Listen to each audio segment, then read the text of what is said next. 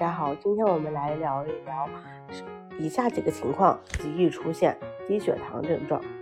在糖尿病的治疗中呢，如果口服糖呃降糖药或者胰岛素使用剂量过大，或者呢患者病情好转时没有及时的减少降糖药物剂量时，容易出现降糖药物过量引起的低血糖反应。但是呢，以下几个情况也容易出现低血糖。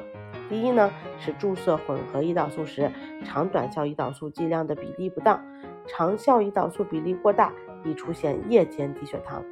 第二，饮食不当，注射胰岛素后没有及时进食，或食欲不好，进食量减少。第三，更换胰岛素注射部位后，胰岛素吸收较多或者较快。第四，营养不良，肝肾功能不全时，因肝糖原储备不足。或肾脏对胰岛素的灭活及消除能力下降，导致胰岛素蓄积。第五，过量饮酒，特别是空腹饮酒。